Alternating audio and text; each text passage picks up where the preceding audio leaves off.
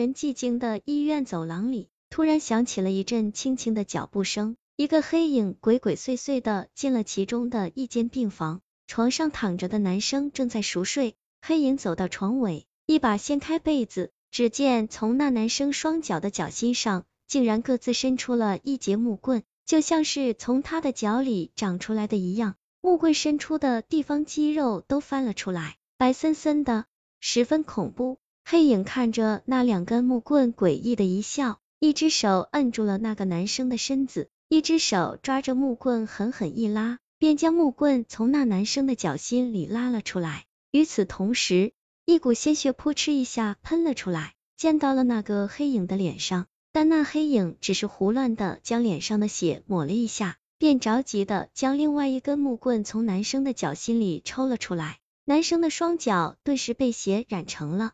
红色，两个黑洞洞的血窟窿十分醒目。做完这一切，黑影便抱着木棍撒腿就往外跑，一不小心竟和进来的人撞了个满怀。哎呀，谁这么不长眼睛啊！沈东被撞了个趔趄，不满的骂道。却见那黑影已经逃之夭夭了。他正准备进病房，无意间瞥见墙脚下有一根血淋淋的木棍，顿时惊得脸色煞白。这根木棍。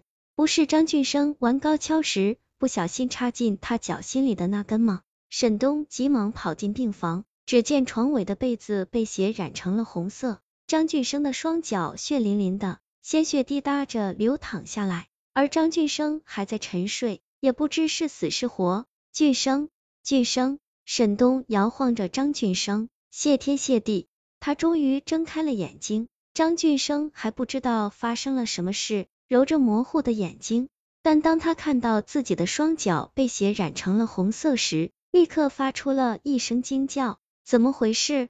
我的脚怎么了？”沈东拿出那根带血的木棍，又将黑影的事说了出来：“是那个黑衣人将你双脚上的木棍拔了出来，他应该是不想让人发现，才在撞了我之后匆忙逃走，连这根木棍丢了也顾不上捡。”沈东分析说道。可是为什么那个黑衣人将木棍拔出时，我一点疼痛的感觉也没有？张俊生盘着腿，看着脚心上的两个大血窟窿，眉头紧皱，鲜血已经止住了，但那两个血窟窿实在触目惊心。沈东便用纱布替他包扎了一下。按照常理，这种现象绝对是不可能的，除非……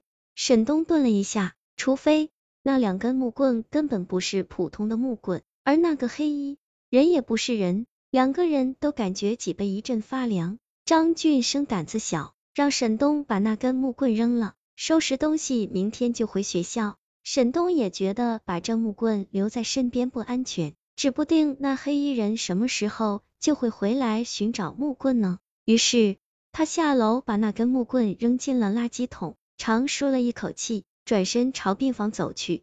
走到拐角处。竟发现黑衣人又返了回来，趴在门上向病房里面张望。黑衣人四处张望时，沈东看清了他的脸，他的脸色苍白如纸，两颗眼球突出了眼眶，鼻子塌陷，嘴巴扯到了耳根下面，赫然就是一个鬼。沈东的心一下子悬到了嗓子眼儿，这个鬼一定是来找那根木棍的，只是他不知道那根木棍已经被沈东扔进垃圾桶里了。那个鬼轻轻推开病房门走了进去，沈东急忙跑回去，在垃圾桶里找到了那根木棍，又找了一块砖头当做武器，朝病房飞奔而去。因敲沈东跑到病房时，没有看到张俊生被大卸八块、血流成河的情景，相反，张俊生翘着二郎腿，正在玩着手机。他看见沈东一手拿着木棍，一手握着砖头，好奇的问：“你这是干什么呢？”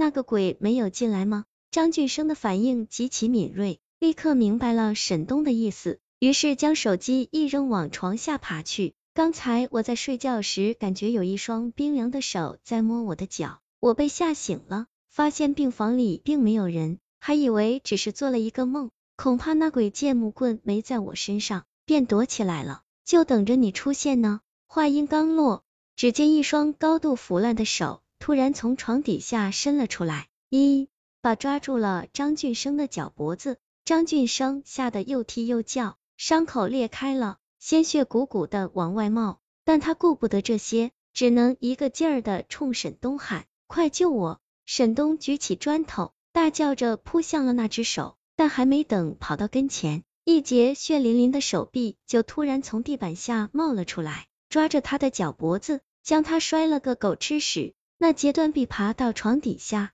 接着那个鬼便钻了出来。那鬼将张俊生提了起来，锋利的指甲刺破了他的脖子，鲜血染红了张俊生的衣服。情急之下，沈东举起那根木棍，威胁那个鬼说：“你，你赶快把俊生放了，要不然我就把他扔了。”一边说，一边挪到窗子跟前，将手伸出了窗外。那鬼对他吼了几声，放开后朝沈东逼近。沈东本想将那根木棍扔到窗外。好拖延时间，可正准备松手时，那鬼突然扑到了他的背上，猛地将他那只伸出窗外的手扯了进来，他的胳膊被扭到身后，疼得他不停的大叫。鬼将木棍夺了过去，却没有急着离开，反而跑到张俊生跟前，抬起他的脚，将那根木棍对着血窟窿狠狠的插了进去。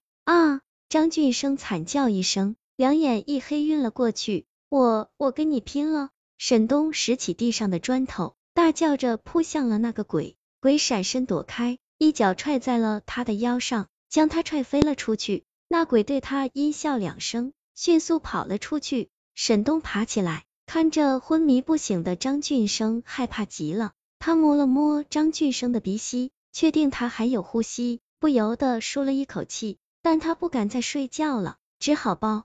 着那块砖头守在门口，与此同时，他的心里泛着嘀咕：那个鬼不是已经将木棍拿走了吗？怎么这次又将木棍插进了张俊生的脚里？他这么做的目的是什么？想着想着，一阵倦意袭了上来，但他强撑着不让自己睡觉。张俊生的生命就掌握在他的手上，他怎么能够掉以轻心？突然，寂静的走廊上传来了一阵轻微的脚步声。沈东一下子清醒了，他躲在门后面，举起砖头，只听那脚步声由远及近，他的心跳也越来越快。嘎吱一声，门开了，一个穿着黑色风衣的人走了进来，又是黑衣人。沈东的脑子里突然灵光一闪，难道那个鬼不是先前撞他的那个黑衣人，而眼前这个黑衣人才是？如果是这样的话，那这个黑衣人来这儿的目的就……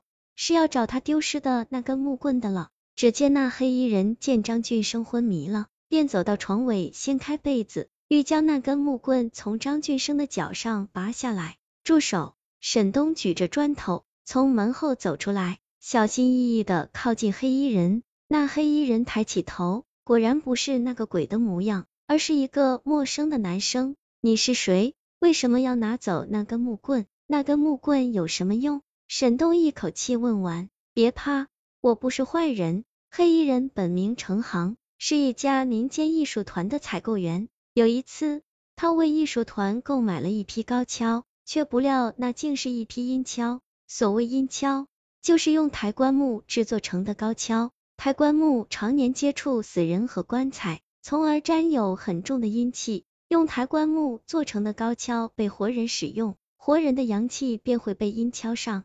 的阴气侵蚀，时间长了，人就会因为阳气的缺损而精神不振。程航得知那批高跷是阴跷后，气冲冲的去找老板算账，哪知那老板死不承认，两个人一时起了争执，还动起手来，结果程航一时失手将那老板打死了。后来程航得知那店老板是个高跷迷，一生的愿望便是想要研究出最稳最舒服的高跷。他用抬棺木做材料，用活人的血做引子。程航虽将那批高跷暗中销毁了，可却有一副被那店老板的鬼魂偷偷拿走了。而那副丢失的阴跷，最后竟鬼使神差的落到了张俊生的手上。